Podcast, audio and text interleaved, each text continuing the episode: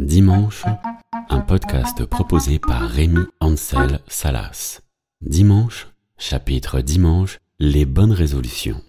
Dimanche, les bonnes résolutions, c'est vouloir faire un voyage à l'autre bout du monde. Dimanche, les bonnes résolutions, certains ont hâte d'être à la première séance de fitness pour éliminer les excès des fêtes à peine passées. Une bonne résolution, déjà envisagée en septembre dernier, mais malheureusement abandonnée début octobre. Dimanche, les bonnes résolutions, on couche les enfants plus tôt.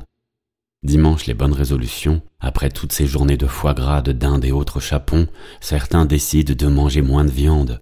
Dans la foulée, ils arrêtent les produits Monsanto et décident de faire un potager dès le printemps mais ils s'autoriseront quand même les chips Lay's, les Pringles, les Magnum et le Coca, mais sans sucre le Coca. Dimanche, les bonnes résolutions, des femmes en souffrance veulent trouver la force de partir de chez elles. Dimanche, les bonnes résolutions, des étudiants décident d'arrêter de fumer de l'herbe. au moins la semaine. Au moins la semaine avant les partiels. Dimanche, les bonnes résolutions, les uns vont faire le premier pas pour se réconcilier avec les autres. Dimanche, les bonnes résolutions, certains se disent qu'ils vont changer de boulot ou déjà dire merde au chef, ce serait un bon début. Dimanche, les bonnes résolutions, certains arrêtent de regarder des films dits pour adultes. Et en cas de manque, ils essaieront quand même de trouver ce genre de film, mais plutôt dans un courant féministe. Dimanche, les bonnes résolutions, on se dit que cette année, on aidera une personne qu'on ne voit pas souvent, ou tout simplement ses voisins un peu âgés qui ont du mal à faire leurs courses tout seuls. Dimanche, les bonnes résolutions, on arrête de fumer. Enfin, on termine le paquet qu'on a entamé et après on commence vraiment. Puis en réfléchissant bien, on se dit qu'on va juste garder les cigarettes du week-end parce que ça compte pas comme des vraies cigarettes. Et bien sûr, tout ce principe-là s'applique aussi à l'alcool. On termine les bouteilles du 31 et on conclut assez rapidement que on va garder l'alcool le week-end parce que l'alcool le week-end, c'est pas vraiment de l'alcool, c'est la fête. Dimanche, les bonnes résolutions, certains s'engagent à bien refermer les tubes de dentifrice et à aussi bien refermer la porte du frigo et puis aussi éteindre les lumières dans le couloir. Dimanche, les bonnes résolutions, on veut covoiturer pour aller au travail.